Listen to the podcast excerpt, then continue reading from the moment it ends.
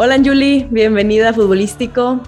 Eres un atleta y has practicado muchos deportes a lo largo de tu vida y aparte en altos niveles, ¿no? O sea, tienes ese, el privilegio de decir que has, has practicado varios deportes y también competido a un nivel bastante alto. No cualquiera puede decir eso, ¿no? Has jugado fútbol, fútbol de playa, rugby americano, fútbol, cricket, ¿no? También por ahí. Y pues el día de hoy eh, me interesa saber cómo es que llegaste a practicar todos estos deportes, qué les has aprendido, qué ves en común, quizá comparándolo un poco con el, con el fútbol. Muchas gracias por estar aquí, gracias por compartir tu experiencia con nosotros. ¿Cómo estás? Hola Nati, muchas gracias antes nada por la invitación. Enhorabuena, muchas felicidades por, por este proyecto que está padrísimo. Ya he escuchado varios de tus episodios, me encanta. Y creo que eso tiene mucho valor. Uno, que tengas la iniciativa y el valor de hacerlo. Y dos, el valor que aportas con todos estos episodios que están padrísimos y todas las personas que han estado en tu programa. Muchas gracias. Estoy muy bien y contenta de estar aquí contigo.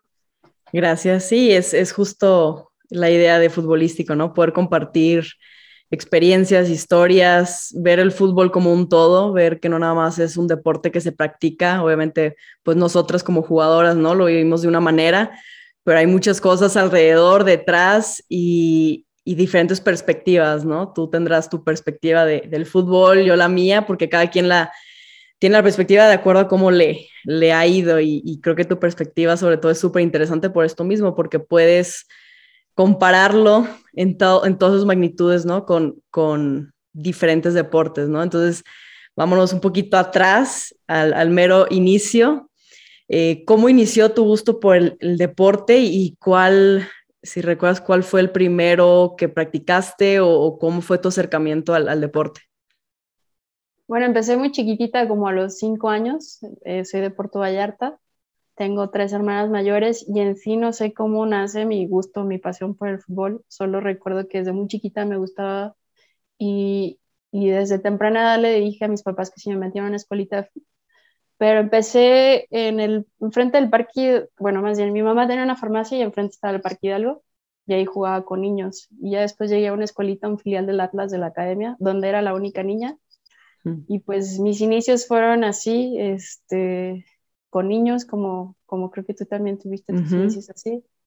Ya un poquito más grande, a los 11 años, tuve la oportunidad de irme a Estados Unidos a jugar con, con una familia que hay, había un entrenador, Luis Quesada, que hacía campamentos de verano en Vallarta y, y, desde los 9 años me querían llevar, pero estaba muy chiquitita. Entonces a los 11 tuve la oportunidad de irme a jugar a Estados Unidos por primera vez con mujeres.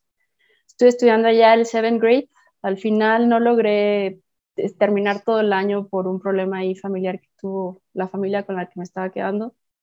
Pero justo en, esa, en ese periodo tuve una experiencia súper padre que te quiero compartir. Estábamos en el estadio en Sacramento viendo un juego profesional de la Liga de Estados Unidos de ese entonces y estaba justo Mia Hamm en la tribuna, wow. yo, no sabía quién, yo no sabía quién era Ajá. y todavía no hablaba inglés, pero mis compañeros de equipo eh, me dijeron así, dile, can, can I take a picture? Y era cámara de rollo, ¿no? Y ya le dije, picture, please. Entonces le tomo la foto, me dan la, una copia a mis compañeras. Y a los años, o sea, llegué yo a selección nacional a los 13 años, a los 14, 15 fuimos a una gira a Guasave, yo ya iba con la mayor, está en la banca, y me tocó verla jugar en vivo y en directo, ¿no? O sea, tenía 11 en la foto, 12 años ya, y tres años después tengo la fortuna de estar en la cancha viéndola jugar, digo, al final no jugué, pero pues era un referente y sigue siendo un referente, ¿no? Entonces fue una experiencia súper padre y todavía unos años después, cuando vino a Pachuca, que la, ¿cómo se llama? A que la...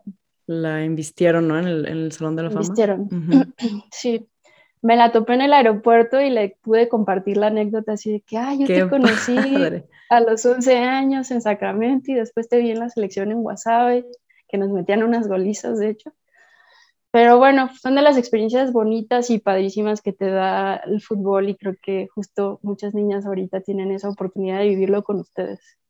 No, y estabas siendo... justo en la época, ¿no? Digo, haciendo cuentas más o menos de, de la famosa generación de las 99ers, ¿no? De las que ganan el, el, campeonato mundial en el 99 y hacen toda esta revolución y de ahí es creo que el boom femenil en Estados Unidos y justo, ¿no? Coincide que ahí es cuando la, la conociste, estaba en el mero, el mero apogeo, o sea, era, representaba muchas cosas en ese momento para la selección femenil y pues gracias a esa generación, ¿no? Es lo que es ahorita, veintitantos años después, la, la selección en Estados Unidos. Entonces es un, es como un, un periodo en la historia del fútbol femenil que, o sea, qué privilegio. Sí, justo te digo que no tenía ni idea de quién era. O sea, en ese entonces no había los medios que hay ahorita. Claro. Para mí de niña yo quería llegar a selección nacional, pero jugar con Jorge Campos y con los hombres porque era lo que conocía. O sea, crecí jugando con hombres y no tenía ni idea de que había una selección femenina. Entonces, o sea, justo creo que luego es lo que pasa con las niñas que, que no, quizá no dimensionan porque se ha dado tan fácil de quién es quién y qué ha hecho y qué han construido o, quiénes son y ya con los años haber vivido esa experiencia y saber quién era y, además verla ahí en vivo y en directo fue algo muy enriquecedor. Justo también tuve la oportunidad de conocer a Jorge Campos eh, en selección y fue así como haber crecido con sus trajes y ya verlo es algo de lo más bonito porque ahí te das cuenta que los sueños sí se hacen realidad. Sí, no, como dices, creo que como mujeres a esa edad, ¿no? No tienes esa referencia de, a ver, yo quiero llegar a ser como Jorge Campos porque no existía una liga en México, entonces, pues quizá, ¿no? Que haya sido Estados Unidos y, y logres ver fútbol femenil, ver a una referente, como que te puedes dar una idea de, ah, ok, inconscientemente de esa edad te das cuenta de que me puedo dedicar a esto, cosa que aquí en México no existía y lo bueno que ya existe, ¿no? Pero es importante esa representación, ¿no? Famosa de que si, si no ves a alguien dedicándose a lo que tú quieres llegar a hacer, es, es difícil visualizarte, verte eh, en un futuro ahí. O sea, es súper importante esa parte. Sí, justo. Fue algo muy bonito y justamente, y digo, por ejemplo, yo te admiro mucho eso, que te hayas ido a estudiar a Estados Unidos, era algo que yo deseaba hacer. Este, creo que que lo hace más especial el deporte. Siempre digo y diré que si algo recomiendo a las niñas que ahorita tienen esta referencia de ser jugadoras profesionales es que primero aprovechen y se vayan a estudiar con una beca deportiva. Si pueden fuera de México, mejor para que tengan ese plus de otro idioma.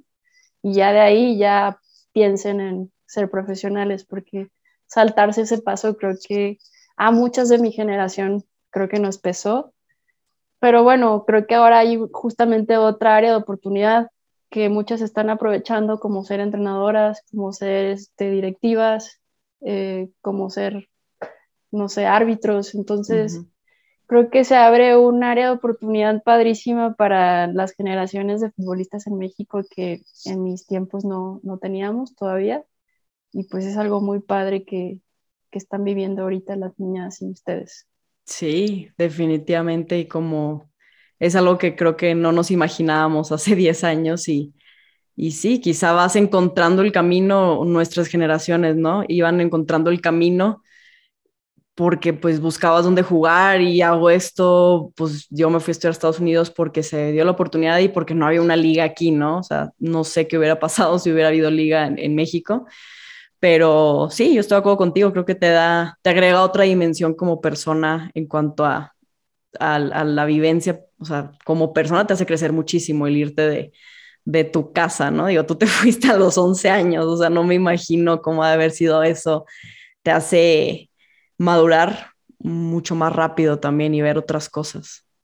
Justo, sí, te da otra visión de la vida, te da nuevas herramientas, eh, te das cuenta que por ejemplo, me da mucha risa porque mi primera Olimpiada Nacional fue en el 99, tenía 12 años por ahí. De ahí recibí mi primera convocatoria, pero yo no tenía idea de que había selección Oaxaca, ¿no? O sea, de que en ese entonces, digo, no había medios de comunicación ni nada, y para mí solo había selecciones en Nuevo León, Ciudad de México y Jalisco. Entonces, ver a tantas niñas jugando en una Olimpiada Nacional es impresionante y ahorita pues ver este boom de fútbol femenino y que, que las familias vayan a los estadios con sus niños. No sé, es algo que justo con lo que soñamos y, y, que espero que atesoren ustedes y las nuevas generaciones porque no es algo que se dio de la noche a la mañana. Claro. Y que además es una, una buena oportunidad de ser un referente en el mundo como, como ligas de fútbol femenino.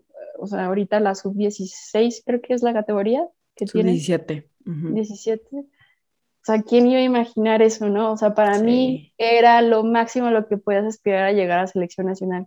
Que digo, tiene mucho valor, pero, pero era lo único que había. Ahorita tienes cuántas opciones para jugar en cuántos equipos y empezar desde chiquita y además que sea un, una catapulta para irte a jugar a Europa o Estados Unidos. Entonces, pues justo así más o menos fueron mis inicios en selección. De ahí tú sabes que pues de repente te das de topes porque hay, había tantas opciones y pues no muchas veces juega el, que seas mejor o no, sino el que hagas parte del equipo, que le caigas bien al entrenador o no. Y ahí fue donde dije, bueno, yo quiero seguir con mi vida deportiva, siento que aún tengo mucho que dar, eh, quiero representar a México, ya sé lo que significa y, y, fue como fui buscando y no me quedé quieta y, dije, bueno, si se me cierra esta puerta, pues busco otra. Y gracias a Dios la fui encontrando en otras disciplinas como en rugby, que fui preseleccionada. 2015 eh, para mí fue fuertísimo porque pues estaba en el proceso de selección para el Mundial Mayor, ya había ido dos juveniles, 2002 y 2006, y para mí era como algo, una culminación de mi carrera deportiva llegar a un Mundial Mayor, y al final, después de haber vivido tantas, pues, portazos en la cara, por así decirlo, porque pues no voy al premundial, no voy a los centroamericanos, en los centroamericanos, eh, por ejemplo, hubo una concentración previa en Puebla, y para los centroamericanos, pero me dijeron que yo no iba a jugar, pero que, o sea, me sentía como, pues tienes que venir para que sigas tu proceso, pero no vas a jugar. Y no es como que pueda decir que no, porque pues, si no yo solita me cerraba las puertas. Total que fui y fueron muchos como una tras otra de no, no vas y pues me sentí la verdad usada de como punching back o como sparring de que pues no me tocaba la oportunidad, o sea, es como justamente ahora en Tigres que digo, esa es otra historia, ¿no? Pero nunca tuve el beneficio de la duda ni la oportunidad real o tangible de decir, bueno, soy muy mala o, o, entonces, ¿qué hago aquí? O, o sea, como que fue algo que, que me costó mucho trabajar, justamente mentalmente, siempre he dicho que a los deportistas no nos preparan para, para ese luto, ese duelo porque ha sido tu, parte de tu vida toda la vida. O sea, yo crecí con el fútbol desde los 5 años, a los 13 años llegué a selección y de los 13 a los 28 fue parte de mi formación, fue parte de mi familia. Eh, recibí, o sea, no digo que todo fue negativo, ¿no? Porque gracias a eso estoy aquí y tengo tantas experiencias y te preparan para el futuro como para un trabajo, para la escuela. Pero bueno, al final dices, o sea, o te quedas ahí, o, o, o sea, ahí literal en el duelo, en, en la, la, pérdida, o, o, sigues adelante, y fue lo que decidí hacer, y dije, bueno, si no es aquí, pues será en otra disciplina. Y tuve la oportunidad de vivirlo gracias a, pues a todo esto que tuve, por así decirlo, negativo en fútbol, porque tuve tanto rechazo en menos de dos años que cuando llego a mi proceso de preselección con rugby, eh, íbamos al repechaje Irlanda y quedé dentro de las 15 jugadoras. Es rugby sevens. Solo juegan 7 contra 7, al final viajan 12. Y yo estaba en las 15, pero las 3 como suplentes por si alguien se lesionaba. Pero no viajaba, o sea, viajaban 12. Y lo viví tan de mala manera yo mentalmente, o sea, que estaba tan dolida de tanto rechazo, que me sentía, aunque estaban las tres, me sentía pues más rechazada, ¿no? Porque estaba en el limbo otra vez, o sea, no me decían ni sí ni no. Entonces, al final, desafortunadamente decidí no presentarme y no luchar, porque por todo lo que traía del trayecto, que justamente no tenía alguien ahí que me dijera, oye, tranquila, o sea, tienes menos de un año en esta disciplina también, o sea, no inventes, ¿no? Pero digo, ahí compasión, ¿no? Tente esa paciencia, compasión, ¿no? Paciencia. Porque pues, es, normal. No lo sí, no es como fútbol que lo fui construyendo desde chiquitita y que tenía tantos años y que tenía que haber sido paciente y seguir mi proceso y esperar y en una de esas iba a tener la oportunidad que después se me presenta que quiero platicar. Entonces al final decido ni siquiera hacer la lucha, muy mal, yo, pero digo, al final eso me ayudó para lo siguiente porque en 2017 se me presenta la oportunidad de estar preseleccionada en fútbol americano equipado femenil. La primera vez que iba a México a participar en un mundial de receptiva, de receptora, pero justo coincide con el proceso de la Copa que fue en Toluca. Y ahí tenía invitación para jugar con Toluca, con Pumas. De fútbol, soccer, ¿verdad? 11-11, sí. Eh, incluso creo que Chivas, pero como estaba en mi proceso americano y de selección y dije, y como tenía tanto rechazo, tantas cosas que no se me han dado en fútbol de la manera en la que he querido o me gustaría, dije, no, pues le dedico todas mis energías al americano y cierro este proceso hasta donde dé. Total que fueron tres cortes, en el segundo corte quedó fuera, íbamos 75 en el primer corte, en el segundo quedamos unas 55 y, en el, y ya en el segundo quedó fuera, pero ahí sí decidí yo no decir nada, seguí entrenando, dije, bueno, también tengo poco tiempo en fútbol americano. El fútbol americano lo conocí en 2011, 12 en Monterrey, no me dejaron jugar porque estaba becada con fútbol, me cacharon, me dijeron, sabes que si sigues jugando, adiós tu beca. Entonces me prometí que saliendo iba a regresar y en 2014 conocí el americano ya de forma aquí en la Ciudad de México entonces tenía poco tiempo, del 2014 al 2017, y tenía esta experiencia de rugby, de ver, de, de, que ni siquiera, o sea, yo solita me descarté por no estar fuertemente mental, o sea, por no, no tener esa fortaleza mental y no tener igual y ese alguien de decirme, y tranquila, o sea, es otro proceso, en fin, ya en americano decidí no decir nada, como algunas otras compañeras que se hicieron ruido en redes sociales de que qué injusticia, por qué no estoy. Decidí continuar con mi vida y al final sí me sentí un poco como el perro de las dos tortas porque ni jugué la copa, ni jugué, digo, y en ese momento estaba descartada del proceso de fútbol americano. Entonces me voy a un torneo justamente de playa de Estados Unidos y estando así iba llegando a, Tijuana y el entrenador de la unidad de receptoras me marca si estaba marque y marque. Y yo, ¿qué pasó, coach? Porque ahí se dice coach. El lenguaje, ¿no? De cada idioma. Este, porque es que acá en fútbol es profe. Entonces, ¿qué, ¿qué pasó, coach? Y me dice, no, pues es que una jugada se lesionó y llegamos a la conclusión varios coaches de diferentes unidades que queremos que regreses tú. Y yo, no manches, estoy llegando a Tijuana, o sea, me tenía que presentar esa noche de entrenamiento no, pues buscando vuelo y así, porque era una oportunidad única. Decido regresar, llevo una semana de ausencia donde nunca en la vida de todas las disciplinas que he hecho había tenido que pensar tanto y aprenderme un playbook de jugadas, o sea, y el lenguaje de fútbol americano, o sea, de que son señas o son letreros o es audio, o sea, es, y juega para mí antes el americano era como una bola de jugadores contra otros pegándose a lo güey, ¿no? Sí. No, nada que ver, o sea, para mí el fútbol americano fue una experiencia increíble que me encanta, y, pero sí me costó muchísimo trabajo recuperar esa semana donde te digo que no tenía la, pues, la habilidad o ya el, conocimiento de aprender tan rápido este idioma, digo, pero pues bueno, al final me puse mucho trabajo. Logro ir al mundial, casi no jugué, pero la jugada así clave contra Gran Bretaña por el tercer lugar, eh, estábamos en zona de anotación y uno, uno o dos días antes habíamos practicado una jugada especial para mí. Mandan trayectoria de pase, hago un bloqueo falso, salgo, trayectoria y anotación, o sea, una de una, me lanzaron una de una y anotación. Entonces al final justo todos estos rechazos y este proceso de, aprendizaje, de autoconocimiento, de, y de pues tener esta hambre de querer, de querer hacer realidad mis sueños a pesar de todo, pues se culminó en esa jugada, en esos segundos y en esa medalla. Entonces, y digo, además pasaron muchas cosas antes de, eh, era 2017, antes de viajar a Canadá, eh, yo había fichado con Cholos, con Andrea, sin haber ido a los tryouts, me llevaron así. Desafortunadamente ahí pues eran solo cuatro mayores y de esas cuatro mayores éramos dos porteras, Pauledillo.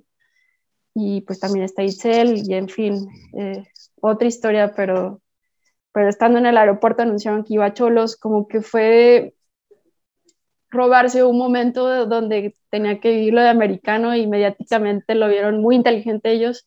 Entonces traía como muchas cosas pasando alrededor que me pusieron de más además. Pero justo al final logré manejar esa situación porque además luego creo que al final habrá quien le caigas bien y quien no, ¿no? Como en todo y más cuando estás en un nivel así competitivo, pues luego empiezan a haber muchas envidias con las que tienes que aprender a trabajar y lidiar. Y, y, no es como que fueran envidias, pero es así como, ay, esta vieja jugadora de fútbol. A mí siempre me han gustado y me encanta ganarme las cosas. Efectos especiales. Sí, me encanta ganarme las cosas con mi trabajo, ¿no? Entonces, este, espérame, ya, perdón, me encanta ganarme, o sea, las oportunidades que he tenido, creo que me las he ganado pulso con mi trabajo, nadie me ha regalado nada, me consta, pero el tener esto de estar en el aeropuerto y de que anuncian así de que, hay jugadora de fútbol americano se va a cholos y no sé qué, fue como, dame chance, o sea, no me pongas todavía un peso más. Déjame disfrutar este momento, ¿no? Pero bueno, creo que justamente a la buena o a la mala tienes que ir aprendiendo y prepararte y, como tú en algún episodio lo mencionaste, los psicólogos deportivos yo ya los conocí grande en, en la selección, eh, pero mi mamá todo el tiempo me habló de visualización. Mm. Eh, imagínate que estás en la portería, o sea, me, da, me da estos, estos datos que no entendía tan chiquita, que ya los fui entendiendo más grande, de que imagínate que estás en la portería y, no te van a meter gol y, estás tapando todo. Entonces, es un trabajo que vas aprendiendo sobre la marcha, que vas aprendiendo de los demás. Em, hoy en día, más grande, he aprendido que el trabajo más importante no es el que haces en la cancha, sino el que haces después. Sí. Y más cuando ya eres un adulto, sí. donde traes mucho trabajo y tienes que hacer trabajo más específico y, y, lo más importante es la recuperación. Entonces, pues lo aprendí desafortunadamente ya muy grande. O sea, por ejemplo, ahora en 2019 que tengo el gusto de compartir cancha contigo, verte que eres la única con el rodillo y, y que justo... mi, mi mejor amigo. sí. Que justo son herramientas que que aquí culturalmente nos falta aprender, o sea, un psicólogo deportivo, el trabajo mental que es súper importante, eh, el trabajo después del entrenamiento que es que tú lo tienes que hacer como parte de tu día a día, o sea, estirar. Justo ahora en Foot Golf conocí, o lo, no que lo conociera, pero lo puse más en práctica, la práctica del yoga, mm. porque cuando yo llego al Foot Golf, llego con este trabajo de, futbolista, de jugadora de americano, donde los calentamientos son dinámicos y activos y, y tus elevaciones, eh, tu elevación cardíaca tienes que subirla para entrar en calor. Y no, o sea, aquí, bueno, como es un deporte nuevo, yo lo que aprendí era que lo que necesitaba era tener esta flexibilidad y tranquilidad de mi cuerpo y justamente aprender a escuchar de, ah, estoy tensa a la izquierda o estoy muy cargada. Y estirar y además la respiración, porque luego, justo ahorita en la entrevista, no, no estoy respirando de que quiero hablar tan rápido, sí. que también lo escuché en uno de tus episodios. Y entonces todos estos detalles que los tienes que estar como puntualizando en cualquier disciplina. Sí.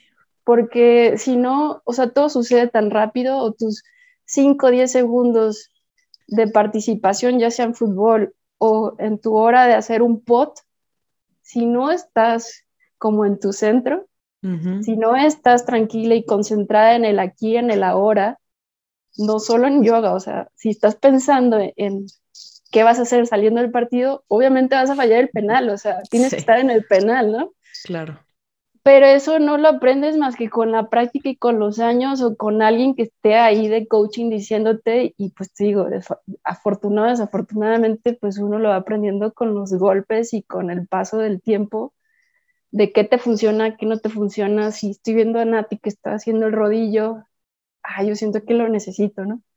Entonces, como que justo esos detalles te hacen sumar y hacer más. Y más cuando estás en una disciplina donde tú estás poniendo todo el esfuerzo, todo tu valor, todo tu dinero, tu tiempo, entonces no voy a desperdiciar esa oportunidad. Claro.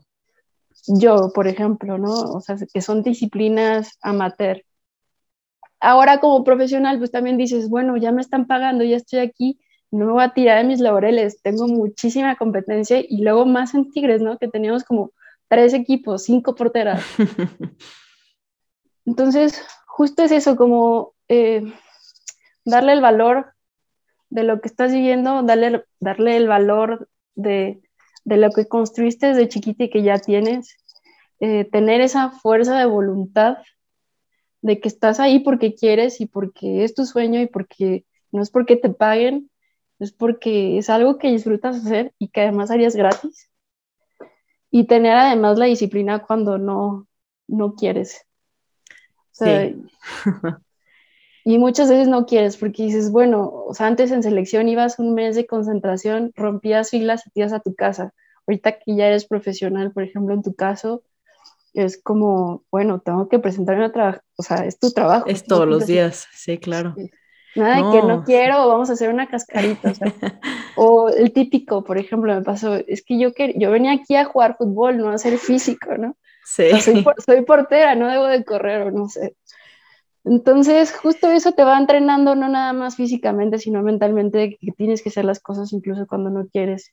Y ahora que, por ejemplo, yo estoy solita, que muchas veces, y digo no solo yo, y muchos atletas, eres tu nutriólogo, eres tu fisio, yo aprendí, me fui haciendo de mis juguetes, como puedes ver, de qué es lo que necesito para hacer una mejor versión de mí misma, qué es lo que necesito hacer para estar a tope y además el, justamente el que algo, algo, algo que yo tengo claro siempre es, no quiero dar ventajas, no voy a dar ventajas, o sea, de mí depende mi rendimiento. Entonces, por ejemplo, ahorita que estoy lesionada, yo ya estoy pensando en el mundial y ese es mi objetivo y es pues mañana si no puedo correr, pues me paro a caminar porque ya puedo caminar y me voy a caminar aunque haga muchísimo frío, ¿no? Pero es mucha fuerza de voluntad y mucho trabajo mental de saber hacia dónde vas. Cuando tienes, creo que un camino o un objetivo, trazas esa línea y, y no hay nada alrededor que, que te pueda parar cuando sabes claramente lo que quieres. Sí, o sea, son, son muchísimas cosas que, que hay alrededor, ¿no? Y, y, bueno, tú y yo que nos hemos dedicado al deporte toda la vida, es esto, justo esto, este, este autoconocimiento que creo que es lo más valioso que te da el deporte, o, ya, ya más grande te empiezas a dar cuenta que lo más valioso, bueno, al, menos en, en, mi caso es, es lo más padre, es, es, es, es algo que todos los días te reta de una manera diferente. Digo, obviamente hay retos muy similares, pero siempre hay algo, siempre hay algo que tienes que superar, que tienes que enfrentar, que tienes que resolver.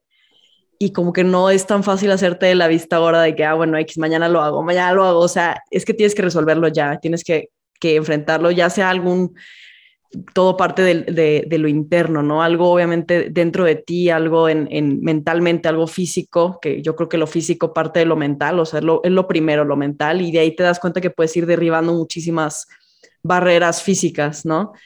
Y, y sí, es ir superando estos mini retos, ¿no? Para conocerte mejor, decir, bueno, e, en esto tengo que trabajar como persona y es lo que me está limitando como, como deportista, al menos yo lo veo así, ¿no? Porque yo creo que, que el, deporte te manifiesta incluso en, en, el fútbol, que es a lo que yo me dedico, que es un deporte de equipo, es, es muy individual en el sentido que te, te muestra qué es lo que tienes que trabajar como persona, ¿no? Y ya después de ahí funcionar bien con el equipo, obviamente, y la parte táctica, técnica, eso ya es esa parte, ¿no? Pero primero tienes que estar tú, conocerte y, y, saber, como dices tú, qué herramientas necesito, porque de repente vamos por, por la vida, por los días, por el entrenamiento sin darle mucho, sin pensar mucho. Y yo creo que como que estoy en ese debate ahorita de no sé qué tan bueno es pensar y ser tan consciente y qué tan bueno es como dejar ir. Creo que es un punto medio que también si estás todo el tiempo analizando y, y, así como que sobreanalizando las cosas en el fútbol a veces te juega eh, en contra eso, ¿no? Entonces es como una línea muy delgada entre, ok, sí ser consciente en qué necesito, qué puedo mejorar. Y, creo que yo, me identifico contigo en ese sentido, que siempre quiero estar, a ver, qué puedo hacer mejor, qué puedo, déjame pruebo eso, a ver si me funciona, ¿no? Eh, y hay muchas cosas alrededor, como dices tú, cosas del descanso, cosas de recuperación, cosas de, y, más ahorita que hay tantas cosas en redes sociales y marketing que te bombardean con 300 mil cosas que ya no sabes ni qué es lo que debes de hacer, ¿no? Pero creo que es eso, irlo probando, pero también hay un punto de decir, a ver, yo ya sé que hice todo lo posible, sé que estoy bien o que ahorita soy lo mejor que puedo ser y como que soy suficiente, ¿no? Porque eh, justo leyendo un, libro que, que, cuenta una anécdota de eso, ¿no? Que como atleta, y, y, me sentí muy identificada, porque como atleta todo el tiempo estás pensando, ¿qué me falta, qué me falta? Y, me falta esto, me falta velocidad, me falta fuerza, me falta resistencia, me falta trabajar mental. Entonces nunca acabas. O sea, siempre puedes trabajar en algo, siempre vas a poder mejorar. Y a la hora de competir, creo que eso es lo importante, ¿no? De decir, a ver, hoy soy lo mejor que puedo ser, ya hice todo lo posible, todo lo que está en mi control como que decir, darte esa seguridad, esa, esa, esa palmadita, decir, a ver, soy suficiente, eh, hoy, hoy, hoy nadie me va a ganar porque ya hice todo lo posible. ¿no? Entonces, una línea bien delgada entre esa, esa autoexigencia y, y, decir, a ver, lo dejo ir, o sea, ya, ya estoy bien, ¿no? Y, y, y como dijiste tú, creo que eh, ahorita está empezando a sonar el tema del entrenamiento mental, de la psicología, de mindfulness, ¿no? Del yoga, que todo viene así como junto no existía antes. Entonces, el, simple hecho de estar expuesto a algo, de intentar algo, dices, ok, me funciona, ok, no me funciona, eh, porque yo sí creo que cada persona es diferente y le podrán funcionar diferentes cosas. Incluso a mí me encanta el rodillo, habrá gente que, no le funcione, ¿no? Pero, pero es eso, estarte exponiendo y al final del día, creo que en, en fútbol femenil, pues tú vas a tener que ser, saber algo de nutrición, saber algo de, de, recuperación, saber de sueños, saber de, de, a ver, qué técnicas hay para recuperarme en casa, ¿no? O sea, tener todos esos mini conocimientos porque no tenemos nuestro chef, nuestro oficio, nuestro masajista, ¿no? O sea, estaría padrísimo, pero eh, pues no, no, todavía no está a ese nivel el, el, fútbol femenil al menos, ¿no? Entonces, creo que parte de eso, de, de esa constante hambre o querer mejorar todo el tiempo, y después decir, a la, es, es, es, esa, esa dualidad, ¿no? Y después decir, a ver, estoy bien, soy suficiente, ya hice todo lo que está en mi poder. Y es bien difícil como atleta porque somos personas muy competitivas, somos personas súper exigentes y que todo el tiempo, o sea, yo ahorita juego Mario Kart y quiero ganar, o sea, porque no puedo perder en Mario Kart, ¿sabes? Entonces ya, ya es algo parte de nuestra, de nuestra personalidad y algo de que estamos acostumbrados a hacer toda la vida, a competir, a ganar que sí, no es lo más importante ganar, obvio, pero pues sí está padre, ¿no? Pues sí, si no vas a por ello, o sea, si no vas a hacer eso, ¿para qué vas, no? O sea, sí.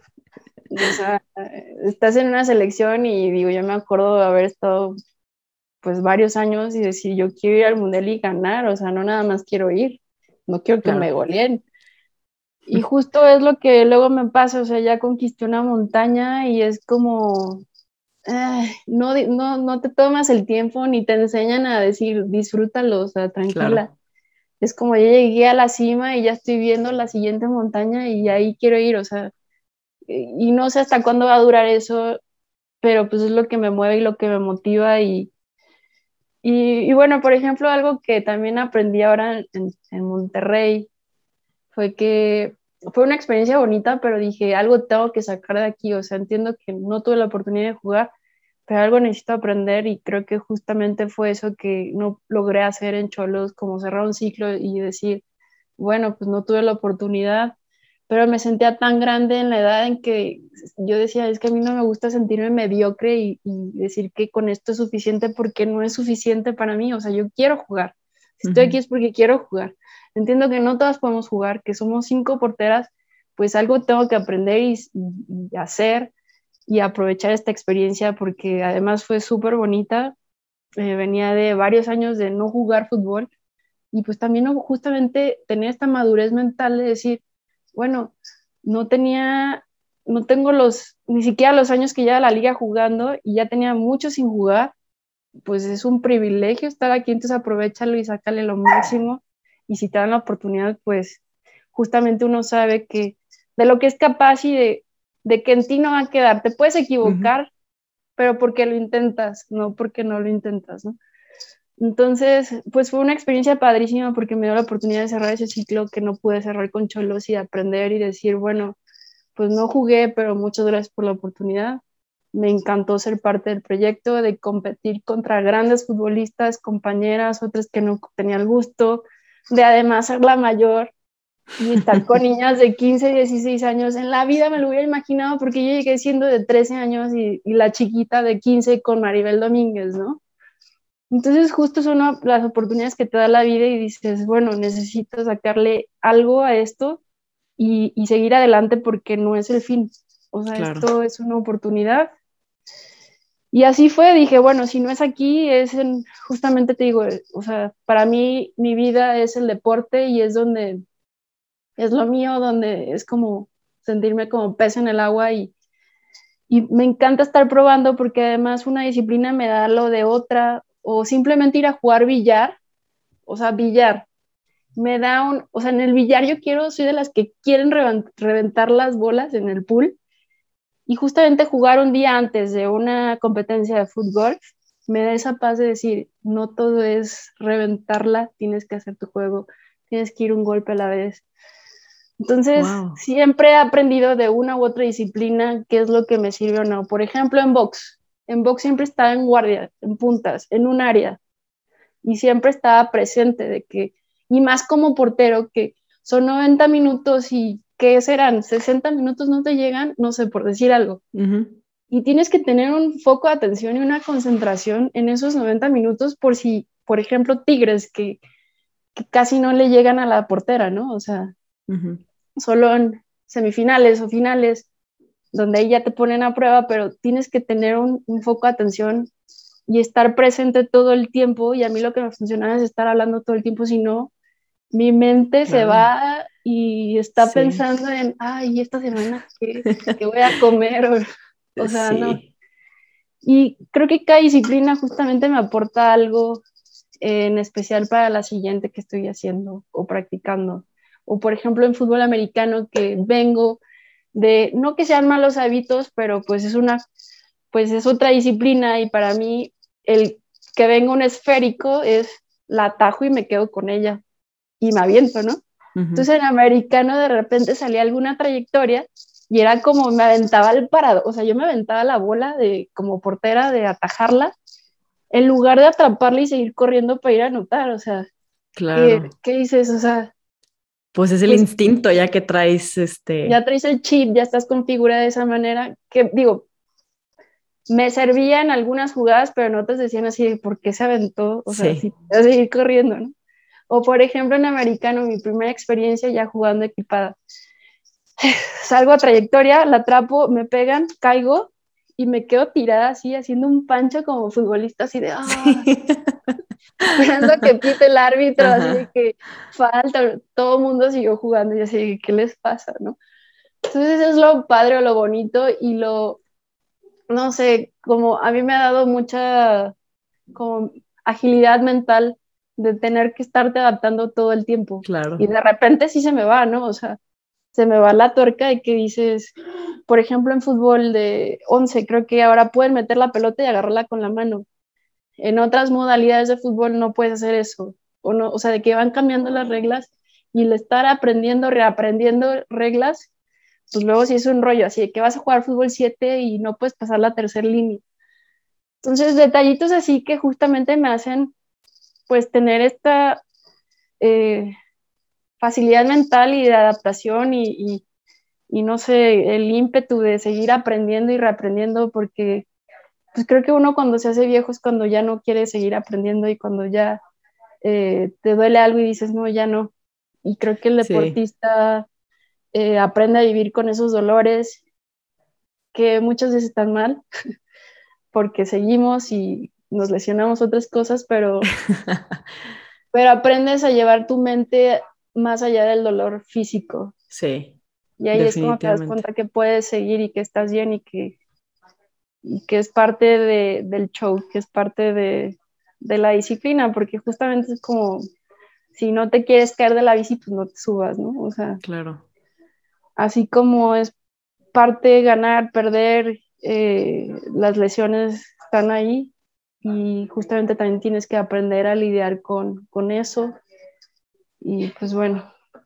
Sí, eh, sí, son muchas cosas que, que hay trasfondo de lesiones, como, como mencionaste hace, hace ya tiempo, pero dijiste lo de cuando dejas un deporte, que el, luto que representa, ¿no? De, de que nadie te enseña, nadie te explica, ¿no? De que al final es parte de tu, deja tu parte de tu vida, o sea, es tu vida el deporte, o sea, porque adaptas tu vida al deporte, el deporte no se adapta a ti tan fácil, yo así lo veo, o sea, no sé, cosas tan simples como yo ahorita vivo en una ciudad que no viviría aquí si no fuera por el fútbol, cambias todo tu, tu horario, tu, todo, tu familia, todo cambia por, por el deporte, ¿no? Entonces, cuando lo dejas es como rompes una parte de ti que es, bien complicado y, creo que con las lesiones pasa algo similar, ¿no? De que te quitan algo que, a ver, te lesionas y ya no puedes caminar, o sea, ya te quitan algo que, que no, o sea, no, lo, lo, dabas por hecho, ¿no? O sea, no,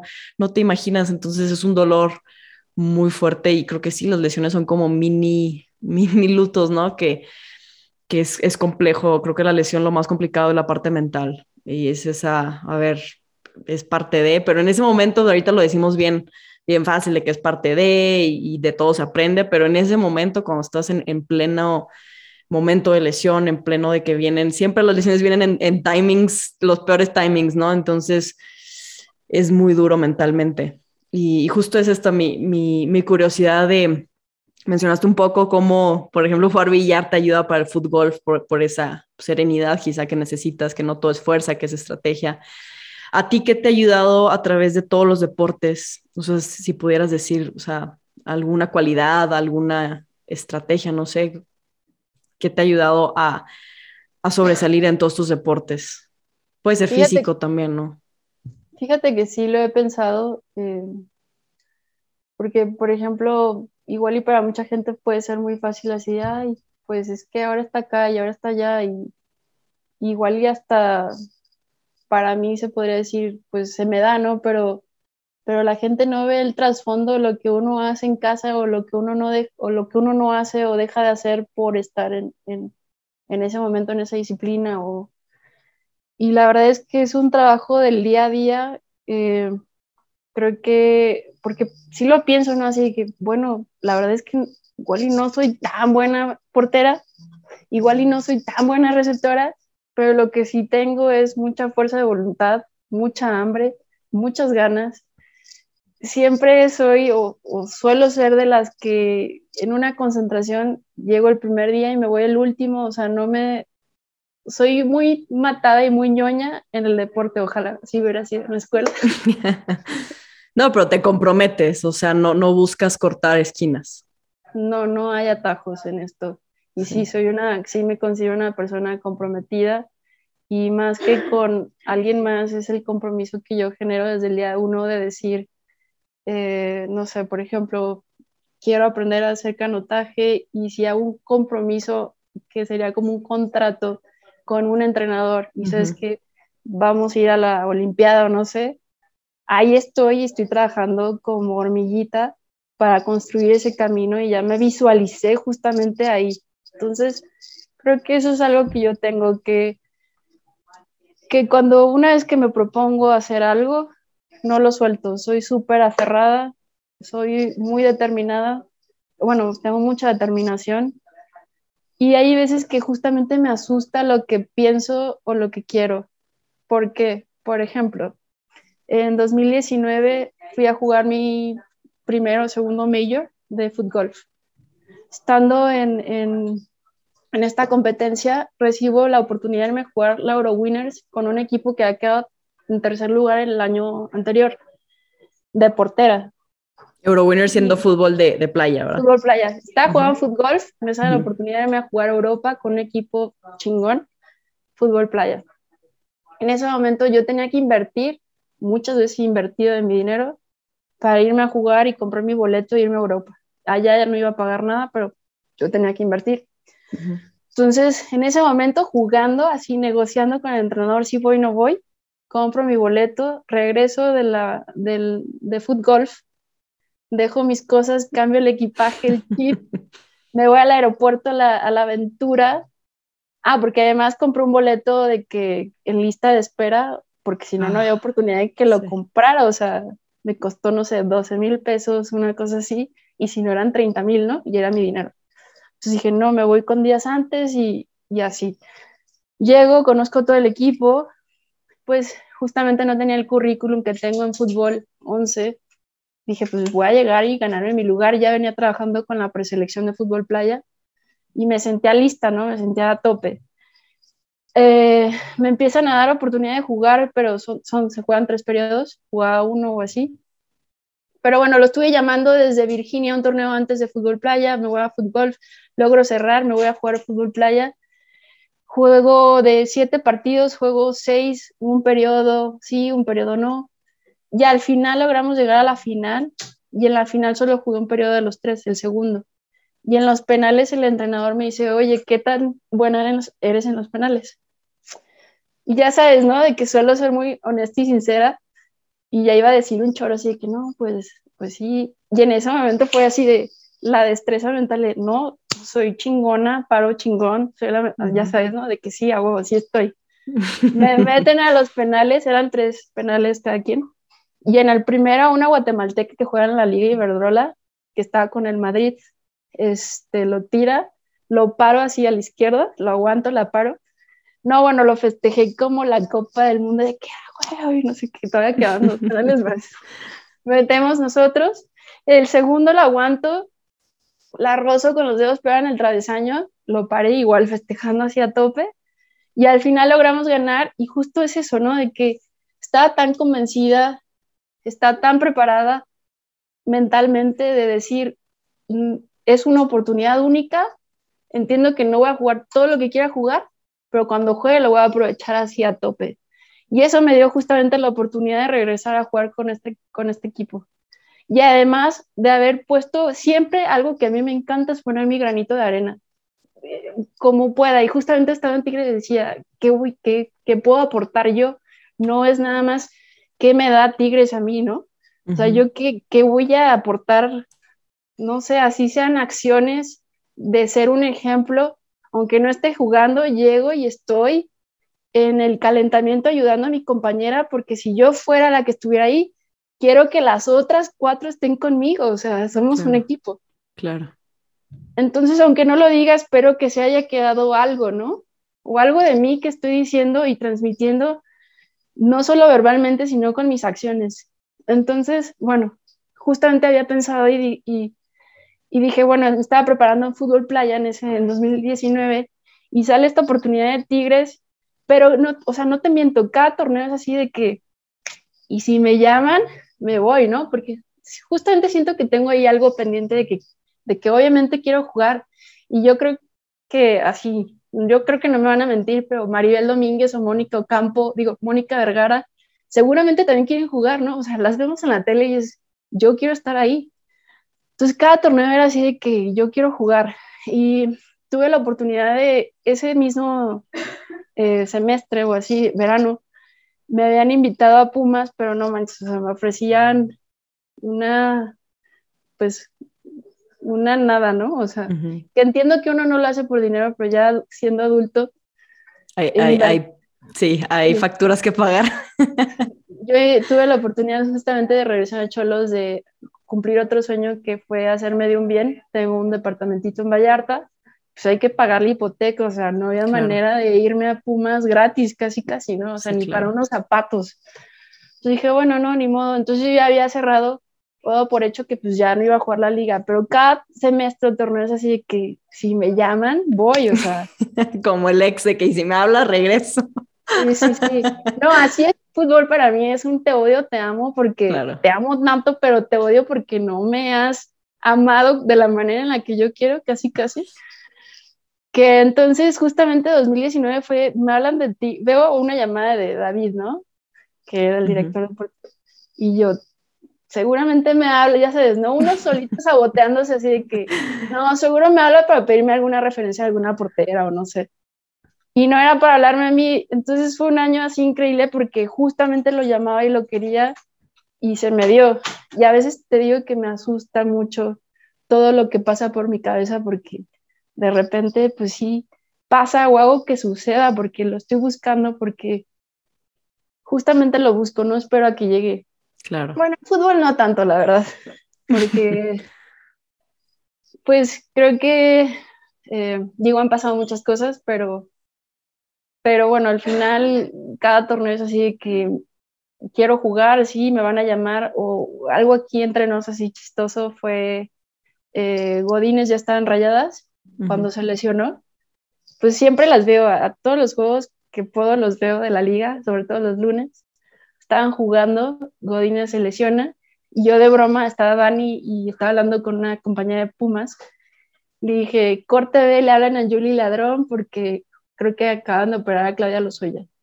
Y yo dije, no, pues me van a ver porque por lesión, ya sabes, ¿no? O sea, yo acá se lesiona y alguien del club me busca y me dicen, oye, ¿cómo andas? Que no sé qué, así lo atraje con la mente.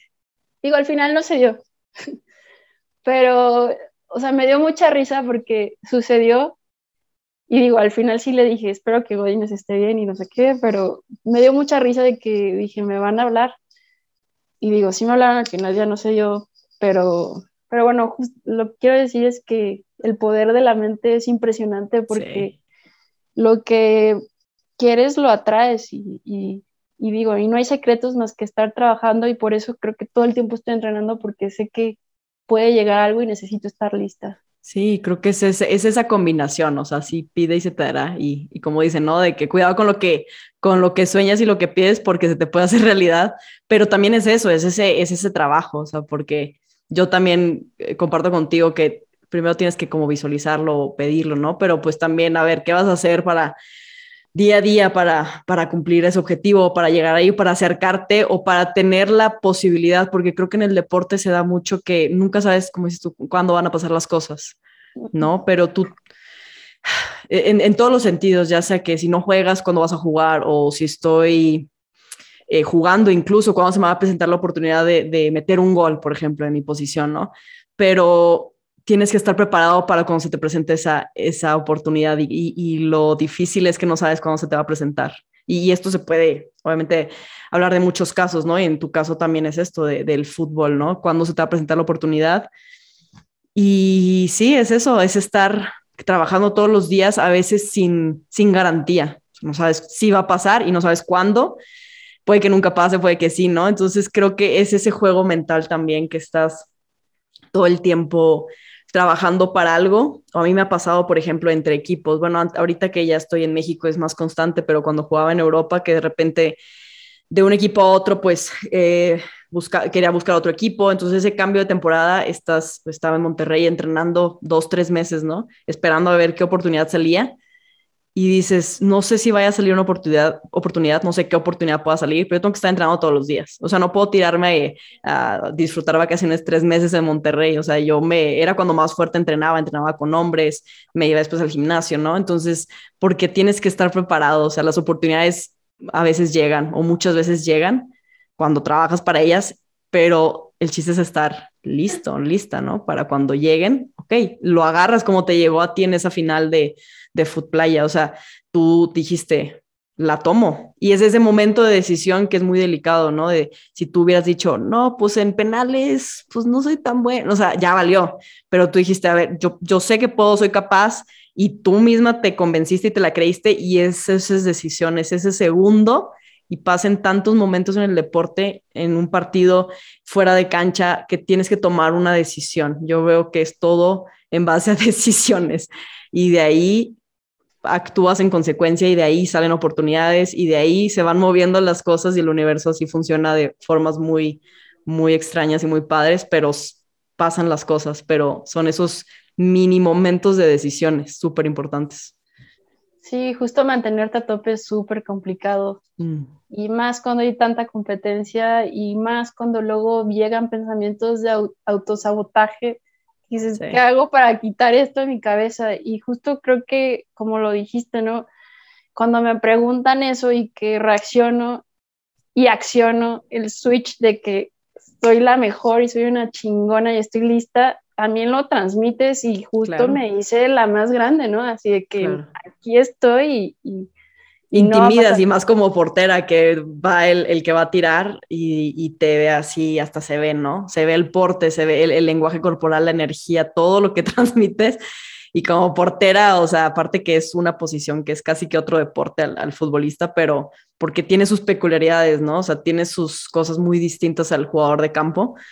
Bueno, yo así lo veo, nunca he sido. La, la vez que intenté ser portera me pegué con el poste, así es que no te puedo decir. Luego otra vez me fracturé la muñeca, o sea. pero sí, o sea, el, el portero es el que, a ver, se empieza a jugar fútbol desde el portero. O sea, se empieza una jugada de gol desde el portero, desde lo que hace y lo que no hace, desde lo que, desde que, lo que transmite y lo que no transmite. Y es, es fundamental porque ves un portero así, cabizbajo, con los hombros encogidos, y dices, no, pues este en un tiro ya le metí gol, ¿no? Pero es ese porte, a ver, me la creo y yo soy, tengo seis brazos y a mí no me meten gol. Pues sí, justo lo que es luego en algunos equipos, ¿no? O lo importante que fue Godínez ahorita en esta final. Que, o, o, las carencias que ves en otros equipos que dices, bueno, si tendría una portera con un poquito más, daría ese más al equipo, entonces sí creo que es una posición medio ingrata, muy valiosa, y pues no cualquiera es portero, pero sí, yo, sí creo que tienes que tener un grado de, de locura. para ser portero, así lo creo, porque tener esa, ni siquiera ser valiente, o sea, son temerarios y salen en medio de, de 10 jugadores en el área cuando hay un tiro de esquina y salir y salir con los puños arriba y a ver si te pegan, o sea, no cualquiera hace eso y sí tienes que tener ese grado de, sí, de locura. No, y ahora, y ahora con la liga, cuando veo lo impresionante que entran, digo, no, o sea, mis respetos, porque pues justo todas tienen hambre y, de repente se pierde entre el hambre y las ganas la imprudencia, ¿no? De muchas. Sí. Y no sé. Que, y el esfortunio también de repente que pues, o sea, la portera ahorita de Mazatlán, el torneo creo que pasado. En fin, sí es una posición difícil porque además solo juega una. Eh, hay que son tres cambios y pues rara vez van a poner a otra portera. Entonces sí es una, una posición pues muy bonita, medio ingrata y, y pues de, esperar y, y, a veces te toca ser la que siempre juega y habrá el momento en el que no y que sigas y tengas que seguir trabajando, ¿no? Pero bueno, eh, la verdad es que a mí fútbol playa me encanta y, y haber tenido la oportunidad de, jugar ahí fue algo padrísimo y que creo que me gané con sudor, lágrimas y todo, porque pues fue un esfuerzo de muchos años y la gente cree que solo pasó así. Mm, o, o, no, no ven todo lo que tuviste que estar picando de piedra, te digo, desde, desde el 2012, después en 2014, 16, 17, no todos los años, eh, luego ya tener un proceso de preselección y de estar buscando y mandando, ya sabes de que, o sea, tienes que además ser tu propio representante, o sea, hacer tu propio portafolio de jugadas, de fotos, de... y estar mandando, o el día de hoy, no te miento, me escribió una japonesa, no sé por qué, pero me escribió una japonesa y oye, soy japonesa, este, juego fútbol playa, ¿me puedes ayudar a dar con alguien para ir a jugar a Europa? todo en inglés, ¿no? Y así lo hacía yo, ¿no? Así de que buscaba otras jugadoras así para que me, me, referenciaran, ni siquiera me llevaran gratis, así te digo, muchas veces tuve que invertir de mi bolsa, pero porque sé que no tenía el currículum, porque sé que no me conocen y porque sé que soy capaz. Tan así que tuve la oportunidad de jugar ya tres veces la Euro Winners, que es como la Champions. Y ahorita ya me están invitando a jugar con un equipo italiano desde el año pasado entonces ya estoy pensando en eso de que me lo gané, no lo voy a dejar, no lo voy a soltar, o sea, es mío. Pero bueno, creo que todo tiene que ser un paso a la vez, un día a la vez. Sí tener un objetivo, pero pues todos los días tienes que aprovechar y sacarle algo y, y pues las cosas no suceden de, la noche a la mañana, entonces... Es trabajo. Y además creo que justo el, la gratitud y el sentirte como agradecido de que uno, a mis 35 años, tengo la oportunidad de seguir vigente a, mi manera, porque pues, y algo que me ha ayudado además, es decir, yo no solo soy futbolista cuando ha habido momentos de luto y y de decepción o de desilusión, decir, bueno, yo no solo soy futbolista, o sea, yo juego fútbol, fue, soy atleta y esto no me define y esto no, no solo soy esto, yo soy más que esto. Deja tu atleta, eres, eres Anju, eres amiga, eres hija, ¿sabes? O sea, eres antes que nada ser humano, ¿no? Tienes una, una carrera, ¿no? En comunicación. O sea, eh, es, creo que como atletas y, y si es algo como que das en muchos puntos que también he tenido en mente estos últimos años, pero te identificas tanto como soy futbolista. Y si alguien me pregunta de que qué, Natalia no me conoce, y lo primero que se te ocurre es soy futbolista, como si fuese lo que me, me identificara, ¿no? Como si me define, ándale. Pero no, o sea, es, somos, somos seres humanos antes que nada y somos eh, personas y somos, no sé, tenemos tantos otros roles también muy importantes, pero nos apegamos tanto al rol de futbolista, en mi caso, ¿no? De, etiqueta y de y, por eso cuando ocurre una lesión, cuando ocurre un retiro, cuando ocurre no sé algo que no que no estoy jugando, que no tengo equipo, lo que sea, duele tanto porque pierdes parte de tu identidad, ¿no? Y entonces digo esto todo, obviamente lo ves años después. En su momento es como duele tanto que no sabes por qué o, no sé, o sea, o identificar qué es lo que estás sintiendo. Sí, ajá, exacto, pero es obvio, es como a ver, está bien, no pasa nada, esto va a pasar y, también hay, como dices tú, hay otras cosas, hay, hay algo más, no nada más es, lo único en mi vida que me define y creo que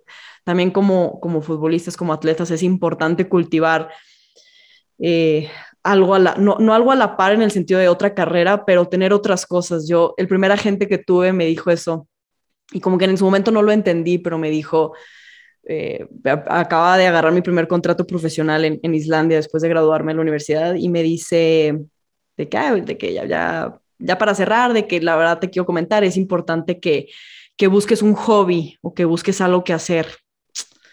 Y yo así de, ¿por qué, ¿por qué me está diciendo esto? Y me dice, te va a ayudar mucho, no sé qué. Pues total, me fui a Islandia, un país hermoso, increíble, pero había momentos en que era fútbol y todo fútbol y otro idioma y no conocía a nadie y y se vuelve demasiado, o sea, es todo el día fútbol, ¿no? Entonces, era, era complicado buscar un hobby, como había, había, era otro idioma y todo carísimo y todo, ¿no? Pero pero ahora lo entiendo y creo que futbolístico nació gracias a, eso, a buscar un hobby que, que, obviamente tiene que ver con fútbol, pero mm, de cierta manera, manera, es un escape de, de, a ver, no nada más soy futbolista, también me da oportunidad de platicar con gente como tú, tener estos temas de conversación que a mí me, me apasiona y me encanta y me aprendo muchísimo también, ¿no? Y qué mejor que poder compartirlo, pero también esa manera de, de tener ese escape, ¿no? De, a mí me gusta mucho ver tenis, últimamente veo mucho tenis, porque a mí como que es mi manera de escapar de a veces, ay, perdimos o lo que sea, pues veo tenis, veo que hay de nuevo en el tenis, ¿no? Ya desenchufarme un poquito del fútbol y creo que es esa parte, el, no, es una línea muy delgada otra vez, o sea, el, el, sí es tu profesión, pero tampoco ser el 100%. Yo antes era de que todo el tiempo 100% fútbol y respiro y, y mi vaso de fútbol, mi plato de fútbol, o sea, ahorita es como que hay un día a la semana que ya, que no quiero saber nada de fútbol, no quiero ver fútbol ¿no? Es, es importante identificar eso, ¿no?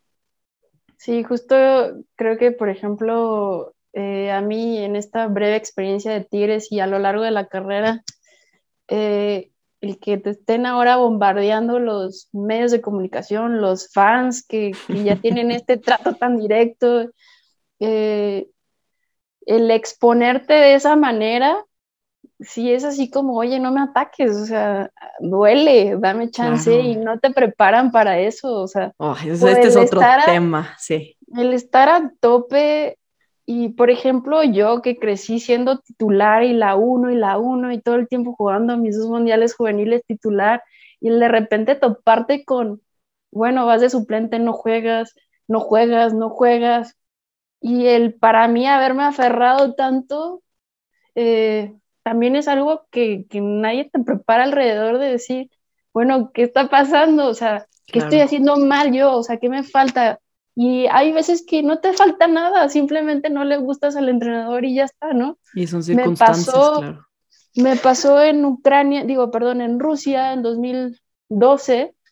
Dejo el TEC, me voy a jugar a Rusia porque iba a ganar 2.000 rublos al mes, un año de contrato, iba a jugar la Champions eh, esta otra mexicana, entonces yo dije, es el contrato de mi vida y además tenía una fascinación, no sé por qué, con Rusia y el idioma, que hablo shushut, hablo poquito ruso, ya había jugado en Ucrania, entonces el dejar todo, el que me anuncien en un periódico a nivel nacional de que mexicana se va a jugar, ya sabes, como estas cosas mediáticas absurdas, pero que tienes esos cinco segundos, minutos de fama o de, de decir, ay, ni siquiera igual y nadie te hace en el, en el mundo, pero, ay, esperan, como pones un peso de, esperan tanto de mí, tengo que representar y hacer y... Y entonces cuando te topas con que el entrenador no te quiere, no juegas, es igual un luto, es, es decir, estoy tan lejos de mi casa, no estoy jugando, perdón por la palabra, pero pinche clima horrible de frío. y es como, bueno, ¿qué estoy haciendo aquí? O, qué tengo que aprender o qué voy a, o sea, a mí, por ejemplo, sí, jugué en Ucrania, en Rusia, en España, Estados Unidos, y aunque me fui y tenía el valor de irme, me costó y me ha costado de repente muchísimo, porque es un choque cultural, es estar tú solo contra el mundo sentirte por lo menos así, y, y más cuando no juegas. Cuando no juegas es lo peor que te puede pasar estando lejos, creo yo. Claro. Y luego más cuando te pones justamente estas piedras de decir, tengo que demostrar por qué me fui y que no nada más es, un, es una coincidencia que esté aquí, ¿no? O el que yo, por ejemplo, cuando hago algo, tengo que ganar algo, una medalla o algo, ¿no? O sea, tenemos que ganar o así. Perdón, el gato. Sí, al, al, final es la recompensa, ¿no? El ganar, el, el decir, todo esto que hice valió la pena, gané algo, esa medalla representa en cierta manera eso, ¿no? Pero, pero eso sí, eso de no, no jugar o al final es un rechazo, o sea, como seres humanos queremos ser parte de algo, ser aceptados, ¿no? Y, y el, el deporte creo que a, a cualquiera, en cual, el, a cualquier atleta que le preguntes, yo creo, ha sido rechazado en algún punto. Entonces es, algo muy complejo de, de, manejar y de que te lo expliquen y, y estaría genial que, que, un psicólogo en ese momento venga y te acompañe y te diga, mira, esto es el rechazo y significa esto, ¿no? Pero no funciona así, o al menos en mi caso no fue así, ¿no? Tienes que irlo descubriendo por ti misma y ya después, quizá después, años después te das cuenta ah, ok, me sentí así porque pues es un rechazo y es normal sentirte así y que está bien, creo que es, es, válido y decir, es válido llorar, es válido sentirme que no vale, que no vale la pena estar aquí, es válido querer soltar la toalla, ¿no? Pero, pero ya al día siguiente o una semana después, ¿cómo vas a reaccionar, ¿no? Y es ese, ese, ese constante reto que te, que te da el deporte de que constantemente te está retando de una manera u otra y, tienes que aprender a, cómo vas a reaccionar, porque digo, suena bien trillado, ¿verdad? Pero realmente lo que te sucede muchas veces no está en tu control. Y en el deporte, día a día te das cuenta de que muchas cosas no están en tu control, en todos los sentidos. Incluso un control para dar un pase a veces no está en tu control porque se te resbaló la cancha, lo que sea, ¿no? Pero ¿cómo vas a reaccionar? Ok, la perdí, y me mato para recuperarla o me da igual. Y eso pasa en, cualquier circunstancia. O sea, me rechazan y bueno, ya, me, me, rindo, no vale la pena. O pues, ok, de esto voy a aprender y, y en la que sigue. O, o, como tú, de esto voy a aprender y lo voy a aplicar en otro deporte. ¿No? Es, esa es el, la famosa actitud, ¿no? De, que, de cómo vas a reaccionar ante una situación. Justo, viste en el clavo. Y me pasó estando ya que toqué fondo, que me fui, que dejé el tech, que venía de casi siempre cuando pasa, ¿no? Vienes de un momento súper importante en tu carrera y llegar y que te topen o te frenen es como por, o sí. justo dame el beneficio de la duda, ya estoy aquí. Y bueno, estando allá, iba por un año, la verdad no aguanté así sin jugar y como con el re mismo rechazo de las compañeras porque pues, los rusos que no salen del país son medio complicados, medio cerrados eh, decidí regresarme y continuar con mi carrera en la Ciudad de México, pero porque sabía que la Universidad Mundial de Kazán iba a ser en Rusia, en Kazán. Uh -huh. Entonces dije, voy a regresar y van a ver, y, y, siempre he sido así, ¿no? De que, de que vas a ver, o sea, vas a ver. revancha, sí. Vas a ver lo que te perdiste. sí, sí, así soy, no sé qué palabra le quieras poner, pero de, no sé, pues al final es competitiva, sí, quizá orgullo y esa competitividad, ¿no? De que dices, ah, eso, eso me va, me da gasolina para ahora, ¿no? Sí, en lugar de caerme es como, o sea, sí le lloro y le sufro, claro que sí, pero en ese momento decidí, dije, no, me regreso a estudio y me da tiempo para ir a Kazán y, y ganarme mi lugar. Entonces yo dejé el TEC y el, el seleccionador era Kuru, y yo dejé el TEC a Kuru, entonces imagínate, ¿no? Eh, regreso, entro aquí a una escuela eh, semi-escolarizada para poder seguir o sea, trabajando y, estudiando.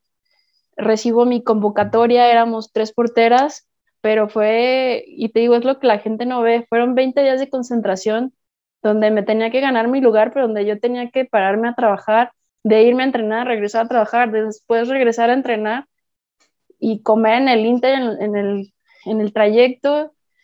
Entonces, justamente también tuvo mucho valor por todo los, el sacrificio y todo lo que hice y lo que me llevó a estar ahí y por toda el hambre y el deseo que tenía de estar ahí.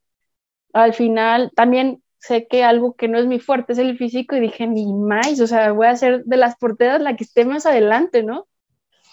Me gané a pulso mi, mi, boleto en el, bueno, más bien mi, pues, ¿cómo se dice? Mi lugar en el equipo. Fuimos a Kazán, eh, casi no, era un equipo con, condiciones precarias, decía apenas si teníamos dos uniformes. Pero creo que todas estábamos súper alineadas y era una selección increíble que en su mayoría siguen jugando.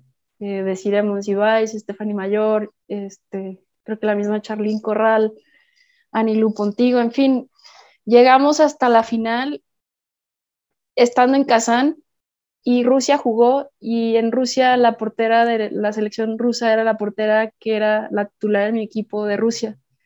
Entonces llegar a la final para mí, aunque igual ellos ni me hicieran la vida, ¿no? Así como, tomen, estamos en la final y yo cara, en su casa. Sí, exacto. Entonces al final quedamos subcampeonas, que no supo oro, la verdad, pero fue una experiencia padrísima porque justo de venir de, de un rechazo, de una pérdida, de, de, de, un fracaso, si así le quieres llamar, o bueno, si así le queremos poner el nombre, fue como, no, o sea, esto no, esto no quiero terminar así, eh, quiero más. Eh, no sé, es algo que creo que a mí es algo que me define, que he vivido tantas veces eso que, que no me da miedo y no me asusta, que sé que me puedo levantar y que si no es ahí, pues justamente busco la manera de ver en dónde. Claro. Porque sí, es verlo. más.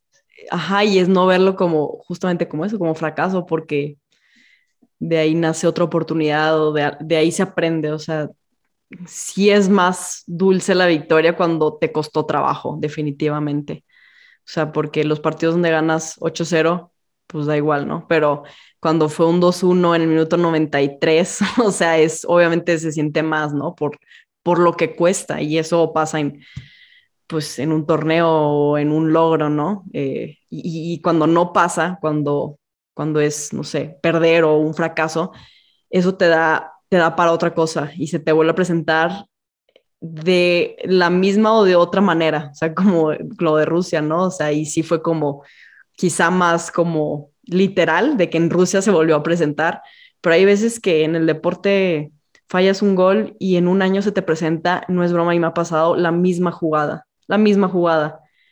Y entonces tienes como que ese momento de decisión, ¿no? De, a ver, ya aprendí y ahora pues ya sé qué tengo que hacer. Y a veces no es tan claro, pero me ha pasado en varias ocasiones donde es así, se te vuelve a presentar algo muy, muy similar y, y pues debiste haber aprendido lo que te pasó para ahora, ok, ahora voy a, vencerlo y quizás son logros cada vez más, por así decirlo, mayores, ¿no? O sea, más, más altos y, y es eso, creo que en el deporte rara vez hay fracaso, o sea, de todo se aprende y suena bien trillado, pero es que es la realidad, ¿no? O sea, todo lo que, lo que pasa lo, lo, puedes, lo puedes asimilar para aprender y para crecer como persona, como, como deportista. O sea, eso es definitivo.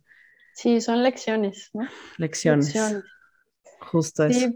pues por ejemplo, este año la verdad es que tenía muchísimas ganas de viajar por el mundo jugando golf, como los argentinos, que la diferencia de una categoría a otra es el premio económico. O sea, si hay premios, hay un fee, una entrada al torneo que tú tienes que pagar la inscripción, tú tienes que conseguir tus patrocinios para viajar, para solventar gastos y ya empiezan a haber este, premios económicos, pero no se compara, ¿no? La categoría obviamente femenina la, a la masculina, porque además el número de jugadores es mayor. Pero bueno, los argentinos los veía viajando por todo el mundo, jugando por todos lados. Dije, yo quiero hacer eso y justo es el ver que alguien más lo hace y que puede, es yo también quiero, yo también puedo y quiero vivirlo.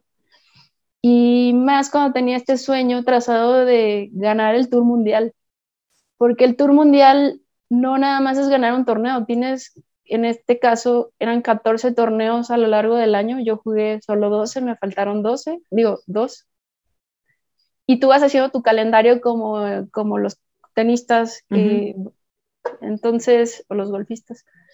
Entonces yo tracé más o menos mi camino como se iba acomodando porque en el verano me fui a jugar a Europa y dejé de jugar el campeonato nacional.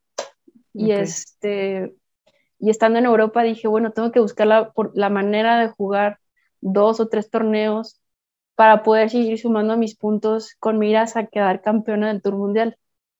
Mi objetivo era claro, ¿no? Y siempre con, también con la mentalidad de que traía una lesión, o sea, todo el año no jugué al 100 y aún así logré justamente poner más concentración, de decir, no estoy bien, son, el campo está diseñado para hacerlo en 72 golpes, entonces, entre más concentración y enfoque ponga en mi golpe, menos golpes voy a tener que hacer si la riego, ¿no? Porque luego le quieres pegar o muy fuerte cuando te sientes bien, y dices, ay, estoy fresca, tengo piernas. Y son torneos donde juegas dos o tres días consecutivos que estás pateando 18 eh, hoyos tres veces, entonces entonces son muchísimos golpes. Y tienes que estar no solo físicamente preparado para estar pateando, sino mentalmente decir, bueno, me duele la ingle porque le cargué este golpe y qué voy a hacer para corregir.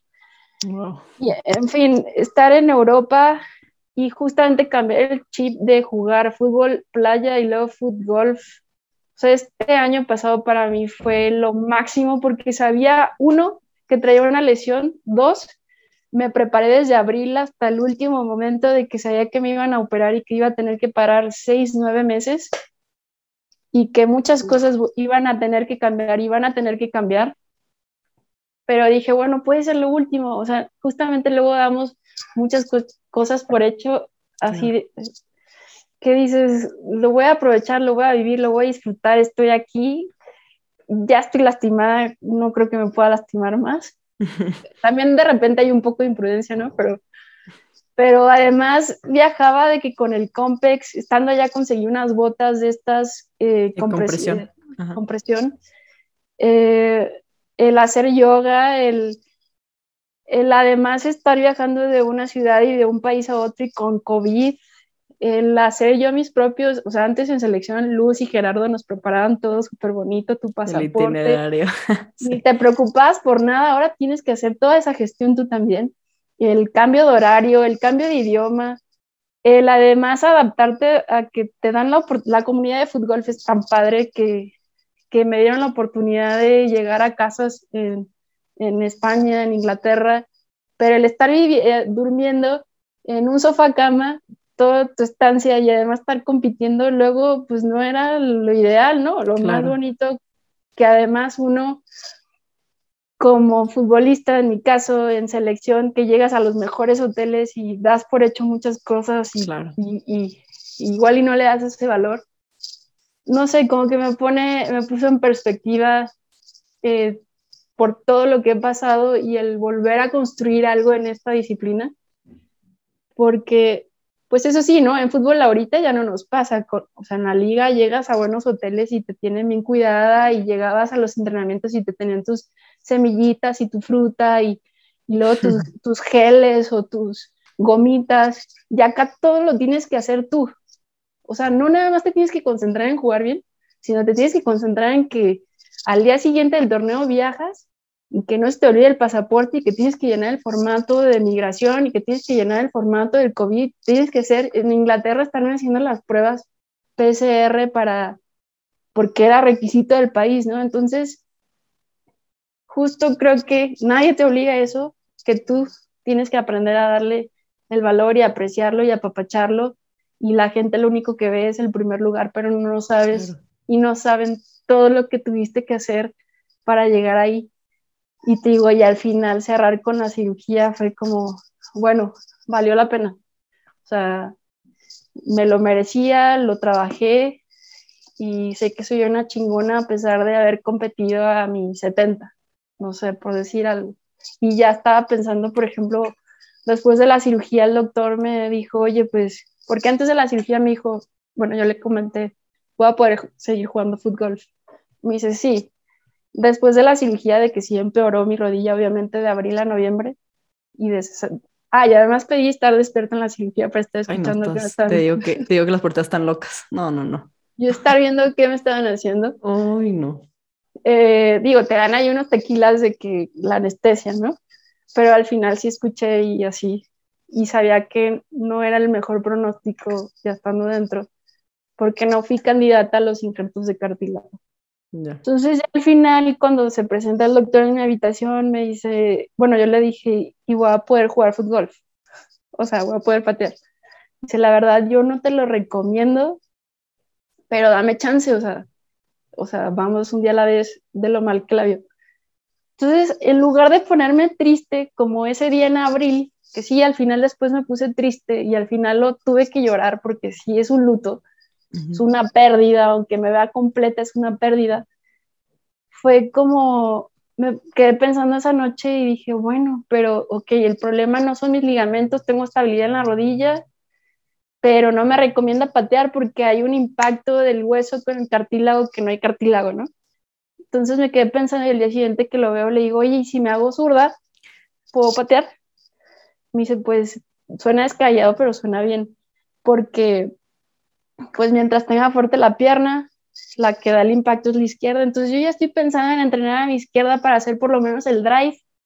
Y justamente es eso, ¿no? Esa adaptación y decir, bueno, en lugar de perder, ¿qué estoy ganando? ¿O qué voy a ganar de esto? Algo tengo que sacarle a esto, porque no es el fin, es una oportunidad. Y al final también digo, bueno, viendo a muchos futbolistas de generaciones atrás que están cojeando, pues también tengo que pensar en mi yo, futuro y saber decir cuándo ya y cuándo no. Y, pero si lo estoy haciendo es porque tengo la ilusión de seguir y mientras haya vida hay esperanza y, y ya tendré que ver la opción de readaptarme y de evolucionar porque pues no me puedo quedar estancada en, en ay, pobrecita. Claro. A nadie te va a sacar de ahí. Y creo que es eso lo que me puede definir un poco el decir, bueno, si, si perdí algo, ¿qué voy a ganar o qué estoy ganando de esto? Y ahorita estoy intentando aprovechar mi tiempo y ya me inscribí en un curso italiano por si me voy a jugar a Italia. O sea, ya estoy, justo estoy ideando como plan maquiavélico de que si sucede esto, ya estoy lista y por lo menos tengo algo de italiano, ¿no? O si me voy al mundial y falta un año y medio y en seis meses estoy y ya puedo patear, pues en seis meses empiezo a entrenar a la izquierda. O sea, sí, le sé, patear, sí sé patear con izquierda, obviamente. Que ya es ventaja. Pero no, como la derecha, que toda la, tengo una vida educándola, ¿no? Y de que le pego de tres, tres dedos y de interna y, o sea, no, o sea, le pego medio ahí, este, antiestético. Pero bueno, justamente es eso de, de cambiar el chip y, y, y creo que también eso me lo ha dado el deporte eh, a la buena y sobre todo a la mala. Y pues, pues ya no queda de otra más que seguir, porque sabía justamente que iba a llegar el día de, y la fecha de caducidad y uno no sabe cuándo te va a llegar.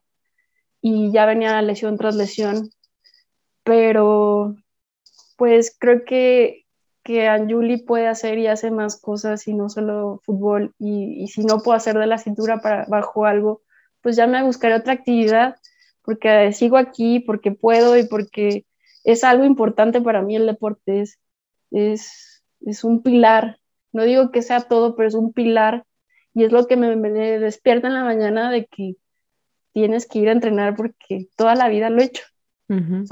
tengo que estar entrenando porque me estoy preparando para algo, ¿para qué? No sé, pero sigo preparándome para, no sé, es algo que traigo, que me gusta, que me nace, que me llena, es mi, mi, forma de expresarme, de sacar mis emociones cuando estoy triste, eh, para mí ir a correr a viveros, que antes era lo que menos me gustaba, era poner mi, mi, cabeza mentalmente en el lugar donde tenía que estar y ir sacando todo lo que no sirve, ¿no?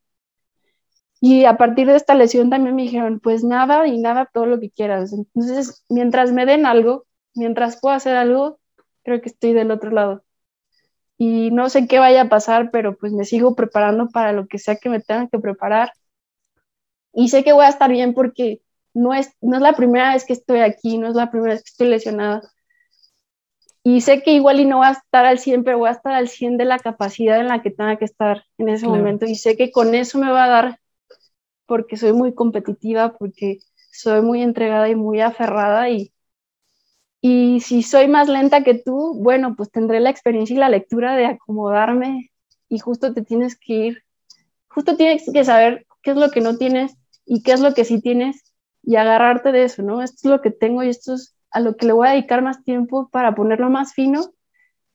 Y sí sé que justo no soy, o sea, no sé, es como equilibrar y autoconocerte y decir, bueno, pues no tengo derecha, tengo a la izquierda y la tengo que aprovechar y, no, pues, sé, estar.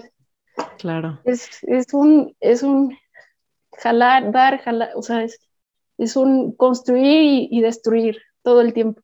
Definitivamente, ¿no? Y con esa mentalidad, o sea, eh, a ver, el, el, deporte da mil, mil vueltas y mil oportunidades y creo que al final del día está padre acabar así ya nos extendimos, te dije media hora y ya va hora y media, pero es eso, creo que el punto es eso, es la mentalidad, es la forma, la actitud en la que tomas las cosas y creo que eso es valiosísimo, el decir, no tengo mi derecha, no la tengo al 100, a ver, la izquierda puede funcionar, ¿sabes? O sea, es, es ver la forma en cómo sí, en vez de, pues, ah, ya, como no y no se me dio y lo que sea, ¿no? Creo que es esa mentalidad que el deporte, digo, quizá es parte de tu personalidad o quizá también te lo ha dado el deporte o quizá un poquito de las dos, pero eso al final es aplicable en la vida. O sea, si, si te cierra una puerta, a ver, voy a encontrar una ventana, ¿no? O sea, yo soy mucho también de esa mentalidad y yo soy de la mentalidad de querer es poder y si quieres algo,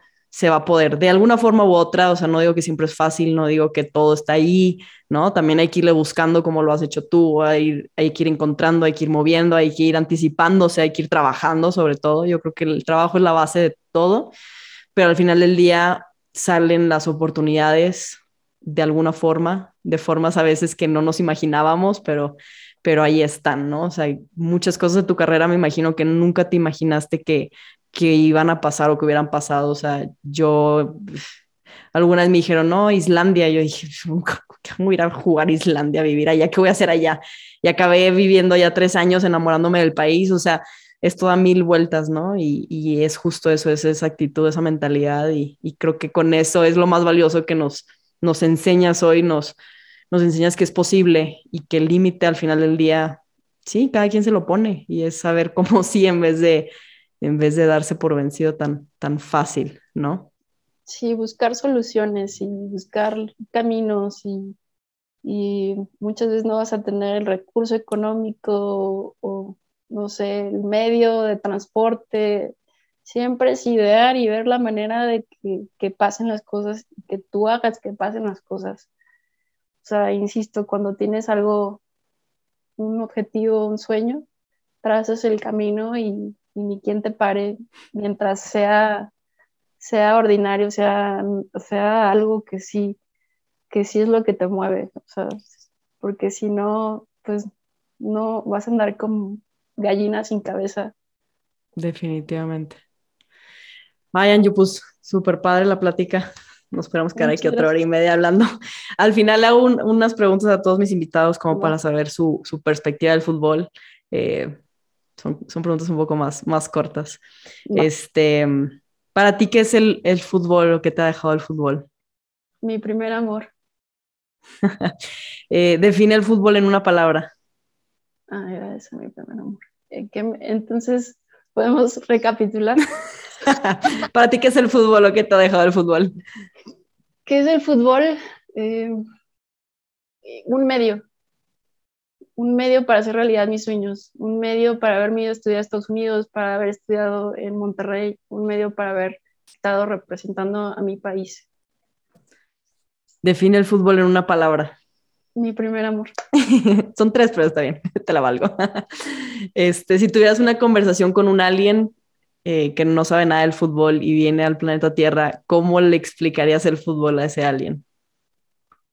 Pues mira, como luego me ha dado a entender con señas y así, ¿no? Entonces, un balón, dos porteros, dos piedras, 11 contra 11 o 5, los que sea que estén, y evitar goles y meter goles, o sea, diversión, no sé, pasión. Eh, creo que prácticamente jugándolo. Claro. Intentando jugándolo, intentar jugarlo con ellos. Sí, creo que ese es para, e, esa pregunta es para como ponerlo en perspectiva de al final el fútbol es algo que mueve tanto y, y representa tanto, pero al final del día es eso, es algo como un poco más absurdo, es un balón con 22 personas jugándolo, 22, bueno, o, o 14 si es fut 7 o en el caso del fútbol, pues los que estén en el circuito, ¿no? Pero al final el fútbol 11 es eso, es, es algo muy simple que mueve tanto y que ahora en este mundo representa tanto, se nos olvida a veces que es un juego. Un lenguaje, ¿no? También es, o sea, no tiene, no tiene lengua, o sea, es, es algo con lo que te comunicas y es algo que conecta con todos. O sea, sí desde la afición hasta el que lo está jugando, es algo que te que, compartes y conectas.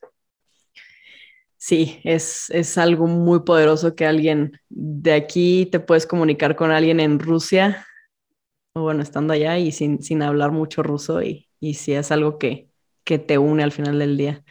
Em, ¿Alguien a quien admiras y por qué?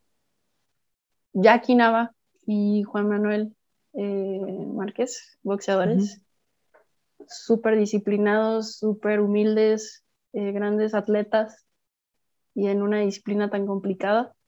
Eh, me encanta el, justamente el, autodominio, el, hambre, la disciplina y, la entrega que tienen en, en, el deporte y que además son profesionistas, no solo son deportistas.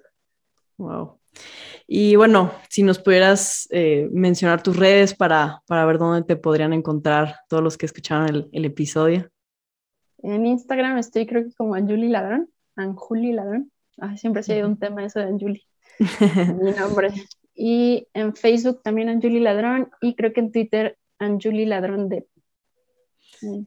Anju, mil gracias por esta plática tan padre, tan, tan profunda y por compartir tu experiencia con, con nosotros. Creo que hay mucho, mucho que llevarnos de esta, de esta conversación y no me queda más que agradecer que hayas estado hoy en Futbolístico. Estuvo muy padre, lo disfruté mucho. Transmites una vibra muy padre de, de algo muy positivo, de, de, querer es poder y a mí eso, eso me encanta. Me encanta poder conectar con gente con esa mentalidad porque creo que de esa manera se pueden lograr muchas cosas muy padres. Muchas gracias, no, al contrario, estoy encantada de estar aquí contigo, de platicar, de conocerte un poquito más. Creo que estando en selección luego ni tuvimos oportunidad de platicar. Yo sentía que nos llevábamos más años de lo que realmente nos llevábamos. Creo que en selección yo estaba más chiquita, ¿no? Y no, como que sentía mucha más diferencia, pero, pero no, no, no es tanta diferencia. Y fíjate que luego es eso, que en selección soy tan, bueno, era tan aferrada de que no, es que no voy a convivir, voy a ir a descansar y así, que me perdí de muchas cosas también por tener mis ideas eh, tan drásticas de, como tú decías, no, es que es esto, tengo que ir a dormir. No, y yo, también soy así, entonces sí, y, es, es, es, complicado también, ¿no? Entonces, sí es, ya después te vas dando cuenta que que también... No es lo único. No es lo único y también, mm, o sea, de lo más bonito que me ha dejado el deporte, lejos del autoconocimiento y todo esto personal, ¿no? Es las personas que, que justo con este proyecto me doy cuenta de que conozco personas muy interesantes como tú, o sea, tener la oportunidad de, de, de mandarte un mensaje y decirte, hey, te invito a mi podcast, ¿no? Y platicar de esto, o sea, te da esa, esa, eh, sí, esa red, ¿no? De personas que, que ya después te vas dedicando a otra cosa que vas viviendo cosas diferentes, ¿no? Tú y yo coincidimos en, en varias etapas, ¿no? Y ya cada quien ahorita pues estamos en caminos diferentes, pero eso es lo padre, que, que de cierta manera seguimos en contacto y tenemos este vínculo que fue el, fútbol, ¿no? Eh, selección, Tigres, y poder tocar la puerta es algo que, que creo que futbolístico lo que me ha dado, ¿no? De, de esa conciencia de, órale, conozco gente muy padre y gracias al fútbol. Sí, no, pues muchísimas gracias por compartir. Eh, me encanta escucharte, sigo tu programa. Gracias, gracias. Quiero mandarle ahí saludos también a Mine y a todos los que nos escuchan de Tigres, que seguro son muchos. Y, este, y enhorabuena, felicidades, que sea y siga siendo todo un éxito tu programa y te seguiré escuchando. Muchas gracias, Anju. Gracias por estar aquí. Gracias a todos por, por escuchar este episodio. Nos vemos en la siguiente edición de Futbolístico. Muchas gracias por escuchar este episodio. Puedes ver el video de esta plática en nuestro canal de YouTube Futbolístico y también nos puedes seguir en redes sociales. Estamos en Instagram, Facebook y Twitter como Futbolístico. Nos vemos en el siguiente episodio.